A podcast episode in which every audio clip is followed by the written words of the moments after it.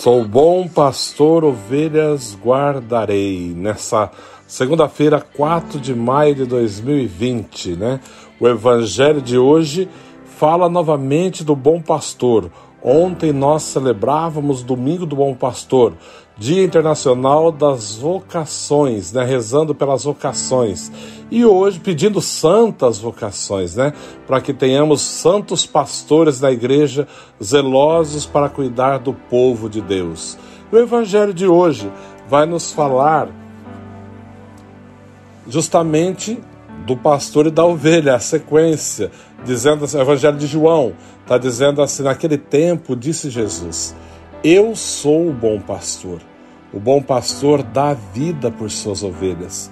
O mercenário que não é pastor e não é dono das ovelhas, vê o lobo chegar, abandona as ovelhas e foge. O lobo as ataca e dispersa pois ele é apenas um mercenário e não se importa com as ovelhas. Eu sou o bom pastor, diz Jesus. Conheço as minhas ovelhas e elas me conhecem. Assim como o Pai me conheceu e, eu conheço o Pai, eu dou minha vida pelas ovelhas. Tem ainda outras ovelhas que não são deste redil. Também a elas devo conduzir. Escutarão a minha voz e haverá um só rebanho e um só pastor. Por isso, que o Pai me ama, porque dou a minha vida para depois recebê-la novamente. Ninguém te tira a minha vida, eu a dou por mim mesmo. Tenho o poder de entregá-la e tenho o poder de recebê-la novamente. Esta é a ordem que recebi de meu Pai. Palavra da salvação. Nesse dia, na segunda-feira, 4 de maio, né, ouvimos a sequência do evangelho de ontem, dia 3 de maio, o domingo do bom pastor. Lembrando que Jesus é o bom pastor que se importa com as suas ovelhas. E ele deixa bem claro: o mercenário não cuida das ovelhas, ele apenas usa das ovelhas, tira os benefícios da ovelha, usa sua carne, a sua lã, mas não as defende, não as protege. Quando o perigo aparece, ele foge e as abandona, e assim o lobo feroz as ataca. Jesus não, Jesus é o bom pastor, sempre estará ao nosso lado, sempre cuidará de nós em todos os momentos da nossa vida, quer nos conduzir sempre para os prados eternos, para que descansemos, para que bebemos de águas frescas, para que descansemos nas relvas frescas é esse o desejo de Deus para a tua vida, para a minha vida nesse dia. Conduzir-nos para os prados eternos. Essa é a vontade de Deus para a nossa vida, porque Ele é o pastor que nos conduz. Ele é o pastor que nos conduz, como fala o Salmo, não me falta coisa alguma.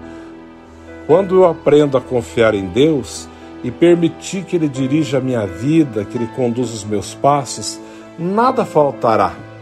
Talvez você deva estar pensando, ó, oh, mas a gasolina do meu carro, quem vai colocar? Uai, Deus é Deus, Ele é Deus em todos os tempos, em todas as circunstâncias, não importa. Seja o que for, Deus continua sendo Deus e nada faltará. Deus pode.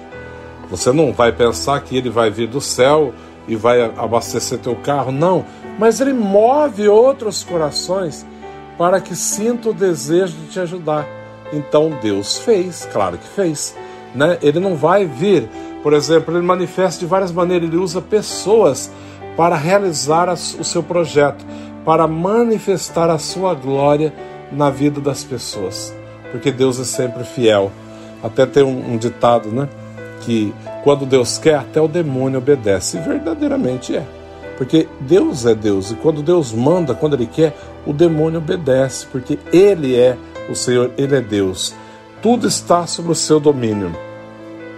Hoje também a primeira leitura fala é quando Pedro ele vai sobe né, para Jerusalém, é, chegando, né, os apóstolos irmãos que viviam na Judéia souberam que também os pagãos haviam acolhido a palavra de Deus. Quando Pedro subiu a Jerusalém, os fiéis de origem judaica começaram a discutir com ele, dizendo: Tu entraste na casa de pagãos e comeste com eles. Então Pedro vai contar o que, que aconteceu com ele. Isso acontece, na verdade, em Jope, né, uma cidade é, beira-mar, fica bem beirando o mar, fica próximo de Tel Aviv, né, quando vai à Terra Santa, quando vou à Terra Santa, geralmente é um dos primeiros lugares que passamos, na noite que chegamos, que é bem próximo ali do hotel. Nesse lugar tem um lugar, é uma casa onde Pedro se hospedou, né?